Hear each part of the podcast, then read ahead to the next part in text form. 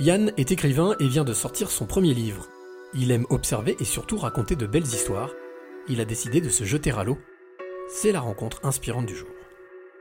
Alors, quelques mots, donc Yann, j'ai 44 ans, je suis ingénieur de formation.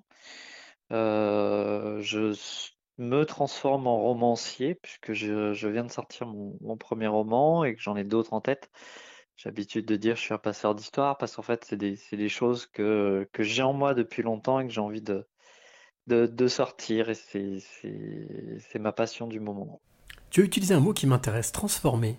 Comment est-ce que tu t'es transformé en romancier?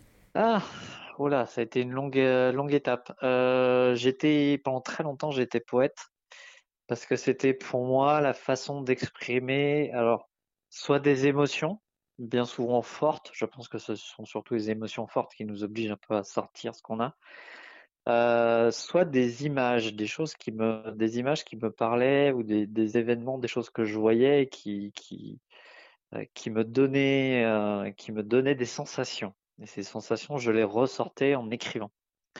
Et c'était des poèmes, des poèmes. J'aimais bien cette forme, cette forme, cette forme écrite, très structurée, avec des règles vraiment vraiment claires, mais surtout courtes. C'est-à-dire qu'une émotion pour moi, elle vit pas sur le, elle vivait pas à l'époque sur le long terme, elle vivait vraiment sur le court terme.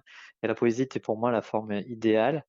Euh, et au fur et à mesure, j'ai eu, euh, c'est devenu des scènes, c'est-à-dire que ces images sont devenues des scènes. Ces scènes se sont agglomérées pour créer des, des, des histoires dans lesquelles je fais un fil de sensations et d'émotions euh, que je fais passer euh, à des personnages divers et variés.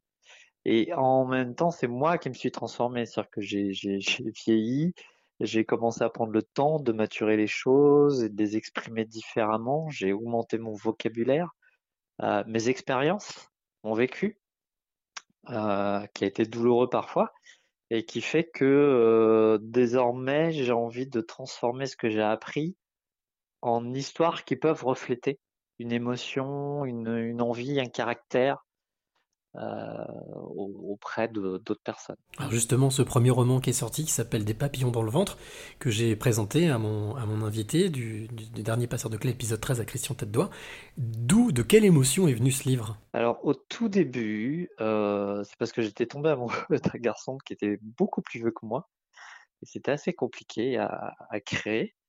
Et au début, j'avais voulu en faire une histoire un peu à la, à Roméo et Juliette, quelque chose qui parle vraiment aux gens qui, comme moi, ont une autre, forme de sexualité. Et je l'ai laissé un peu de côté parce que je trouvais ça un peu mièvre. Et il y a quatre ans, je suis tombé sur un fait divers dans un journal qui m'a parlé, qui m'a qui bouleversé et, et, qui se rapprochait un peu de cette histoire que j'avais depuis longtemps euh, et et, je venais de vivre d'ailleurs moi-même euh, une séparation, en tout cas un bouleversement assez fort. Et tout ça s'est mélangé et très rapidement j'ai eu envie d'écrire, besoin d'écrire cette histoire. Euh, et je l'ai transformé par rapport à ce fait divers qui est devenu le fil conducteur de, l'histoire. J'ai changé les personnages aussi pas mal et, du coup j'ai réussi à créer euh, une sorte d'histoire à tiroir qui mêle et ce que j'ai vécu et l'histoire que j'avais en tête et le fait divers pour en faire quelque chose euh, qui, qui, conduit à, réfléchir sur le coming out et surtout pour moi cette grande euh, euh, difficulté qui est de se dire à un moment donné il faut que je le sorte. C'est-à-dire que un hétérosexuel n'a pas besoin de dire qu'il est hétérosexuel. C'est une norme. Quelque part, c'est quelque chose qui est attendu.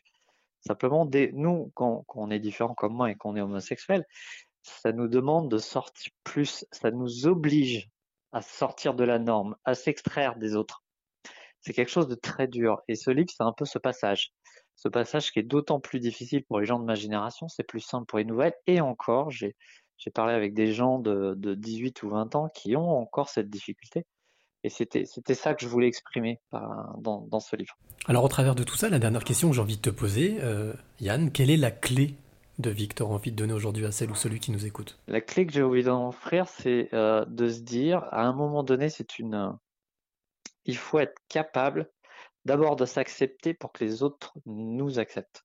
Donc à un moment donné, c'est justement ce passage, il faut le rendre le plus, euh, le plus, le plus facile possible. En fait, il est facile si on s'en donne les moyens et si on s'accepte. Moi, j'ai l'impression, je le vois, hein, c'est que plus moins les gens s'acceptent et plus c'est difficile. Plus on s'accepte, plus c'est facile.